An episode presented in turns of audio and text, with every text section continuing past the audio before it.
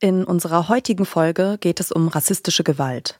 In einem der Töne wird eine Leiche explizit beschrieben. Bitte passt auf euch auf, wenn ihr zuhört oder hört stattdessen eine andere Episode.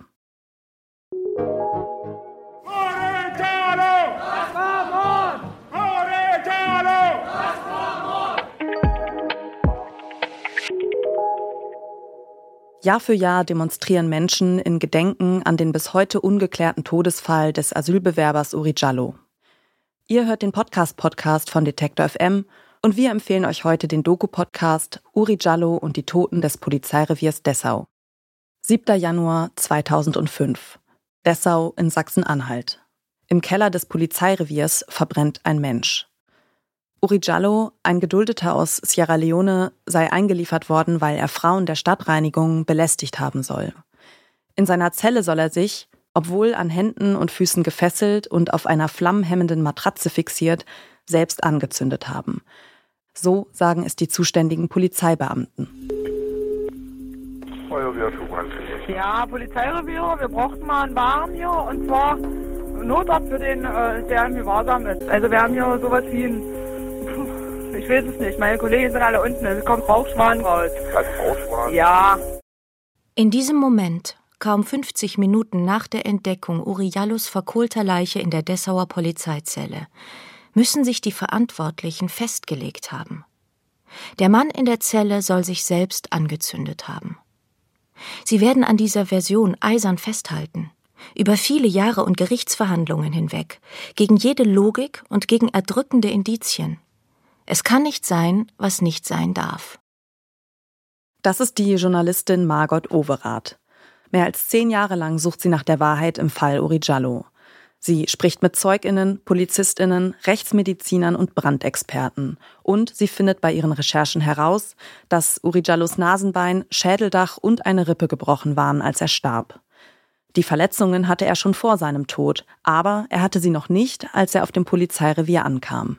Über die Familie Jallos und deren Anwältinnen bekomme ich Einblick in die Akten des abgeschlossenen Verfahrens.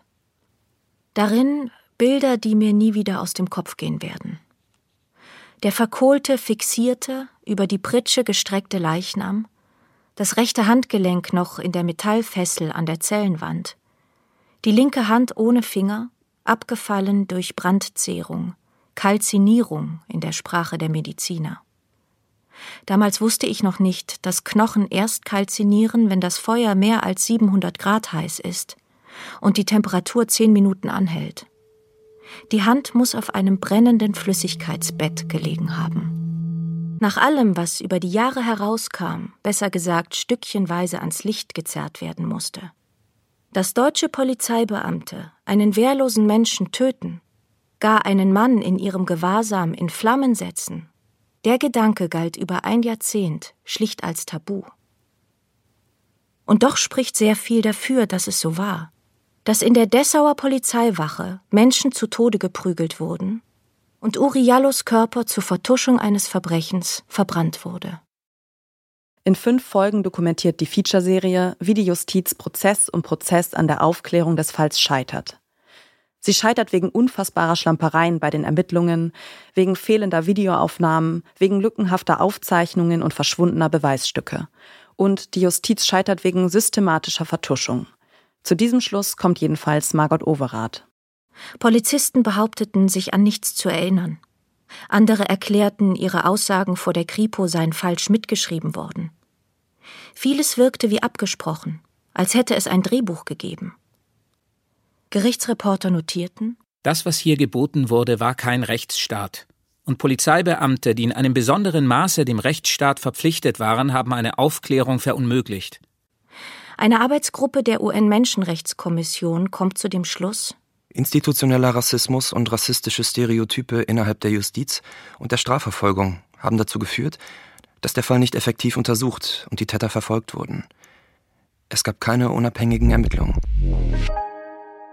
Warum hat niemand angezweifelt, dass Uri Jallo sich selbst mit einem Feuerzeug angezündet haben soll?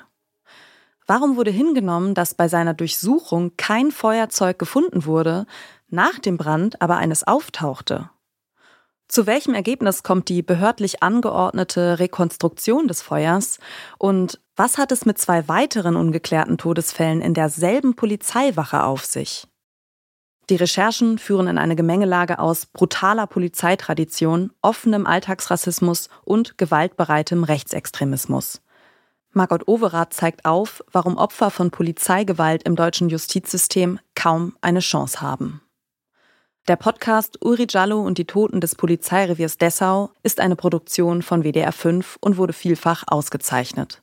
Darunter 2021 mit dem Deutschen Podcastpreis in der Kategorie Beste journalistische Leistung. Das war der Podcast Podcast, unser täglicher Podcast-Tipp hier bei Detektor FM. Wenn euch unsere Tipps gefallen, dann folgt uns doch direkt bei Spotify, Apple Podcasts oder dieser. Da könnt ihr übrigens auch eine Bewertung dalassen, was uns und unserer Arbeit sehr hilft. Dieser Tipp kam von Doreen Rothmann. Redaktion Joanna Voss und Ina Lebetjew. Produziert hat die Folge Tim Schmutzler und ich bin Caroline Breitschädel. Morgen empfehlen wir euch Unholy Two Jews on the News. Wir hören uns.